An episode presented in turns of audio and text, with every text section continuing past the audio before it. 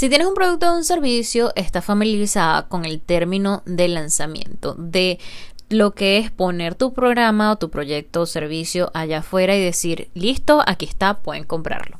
¿Qué pasa? Si hay una fórmula mágica, por así decirlo, que sirve para que tú puedas tener un lanzamiento con un retorno de inversión bueno y que puedas cumplir las metas. Sin embargo, a veces esa fórmula también falla y falla por cuestiones que quizás están fuera de tu control. Por eso hoy quiero contarte cómo fue mi peor lanzamiento y por qué fue tan malo y por qué no cumplió las expectativas y por qué yo me sentí, te lo voy a jurar, frustrada porque justamente en esta parte de lanzamientos, no solamente digitales, sino offline he estado trabajando por más de 10 años y era así como decir, me falla a mí mismo. ¿Qué pasa? Te voy a contar un poco la historia por si eres nueva aquí.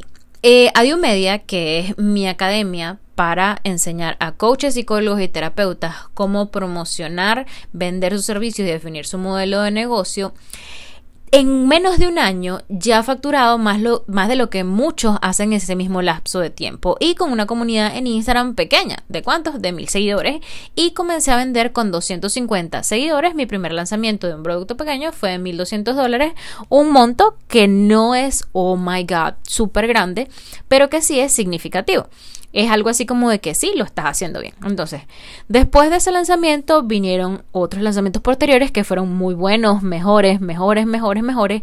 Y Literalmente me acostumbré a ser increíblemente eficiente a la hora de ejecutar un proceso de lanzamiento y de aterrizar ventas, sobre todo en la parte de los webinars en vivo. Pero la vida y la tecnología lamentablemente me dieron una cachetada.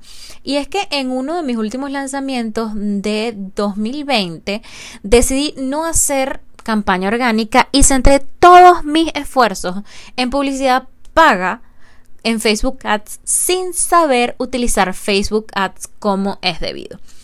¿Cómo es esto? Yo no sabía segmentar en ese momento. Yo estaba acostumbrada a delegarle eso a un trafficker. Entonces yo no sabía hacerlo, pero yo dije, yo lo voy a hacer yo sola porque quiero aprender a hacerlo. ¿Qué pasó? Capté únicamente 200 leads. Si no sabes, está familiarizada con el término, los leads son las personas que son prospectos, que están más propensas a ser tu cliente, a comprarte. Lo que no me di cuenta de este proceso de captación es que mi plataforma de email marketing no estaba enviando los emails de confirmación a las personas para el webinar de venta que yo iba a hacer y como resultado de ese fallo que se cometió con la plataforma por una pequeña, gran equivocación que cometí yo cuando estaba haciendo todo lo que era la activación del el cuestionario dentro de la landing page, a mi clase en vivo de 200 personas solamente se presentó una persona. Decirte que esa experiencia fue terrible sería poco.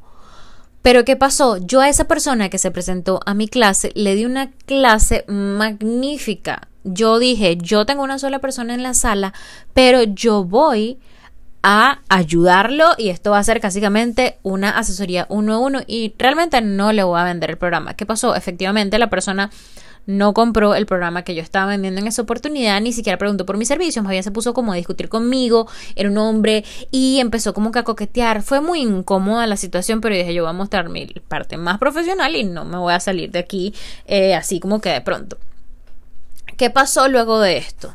Yo me di cuenta de que hay tres cosas que necesitas sí o sí revisar antes de cualquier proceso de lanzamiento y que yo como estaba tan confiada en que los lanzamientos anteriores habían sido tan óptimos, no revisé. Lo primero es que necesitas sí o sí ponerle un freno a tu ego. Sí, puede ser muy buena lanzando un producto. Sí, tu producto puede ser magnífico, pero también hay muchísimas personas allá afuera que tienen unos resultados o productos que son mejores que tú y tienes que ser un poco más humilde para que puedas aceptar y ver lo que está pasando en tus narices y que no te estás dando cuenta porque tu ego te está cegando. Lo segundo, antes de invertir en Facebook Ads necesitas saber de segmentación, sobre todo si eres tú la que va a correr todo lo que son estos procesos de trabajar dentro de la plataforma de Facebook. Es súper importante porque no queremos que pierdas dinero. La tercera recomendación que sería una de las más importantes es que tienes que sí o sí verificar tu servidor de email marketing. Tienes que probar las secuencias de email antes de que empiecen a correr los anuncios, porque si no, ¿qué va a pasar? Lo que me pasó a mí en esa oportunidad tú estás corriendo anuncios y no estás guardando el registro del nombre, nombre, apellido y correo electrónico donde va a llegar el email del recurso gratuito que tú estás ofreciendo, el link de la clase gratuita que tú estás ofreciendo y ahí como dicen los baila porque no le va a llegar a nadie y tú literalmente vas a haber perdido tu dinero haciendo publicidad. Entonces, revisa siempre cómo está el funcionamiento de tu email marketing. ¿Por qué? Porque si tú ves que en algún punto de la campaña que tú estás rodando hay una dificultad, tú vas a poder maniobrar y salvar la situación y no quedarte confiada como me quedé yo y decir, bueno, bueno, esto está perfecto, aquí está registrando y no ver nada. Entonces, eso es súper, súper, súper importante. Un plus que le pondría yo aquí y es un tip adicional es que nunca, pero jamás, dejes de lado la campaña orgánica ¿Por qué? Porque esas personas que están dentro de tu universo, que están en tu grupo de WhatsApp, que están en tu grupo de Telegram, que están en tu grupo de Facebook, que están en tu comunidad de Instagram, que están en tu comunidad de TikTok, que están en tu comunidad de YouTube, ellos quizás quieren comprar algo de ti, pero si tú no se lo estás ofreciendo, si tú no les estás diciendo, entonces ellos no se van a sentir motivados. Y si tú quieres 20 personas en una sala de Zoom, si tú quieres 100 personas, si tú quieres 200 personas, si tú quieres 300 personas dentro de una sala de Zoom, tú tienes que tratar de por lo menos tener registradas el doble o el triple de las personas que tú tienes ahí. ¿Por qué? Porque los porcentajes de asistencia en vivo, sobre todo cuando son clases, son bajas, cuando son entrenamientos en vivo. Entonces es muy importante. ¿Por qué? Porque esto te va a ayudar a tener un radio de conversión muchísimo, muchísimo más alto.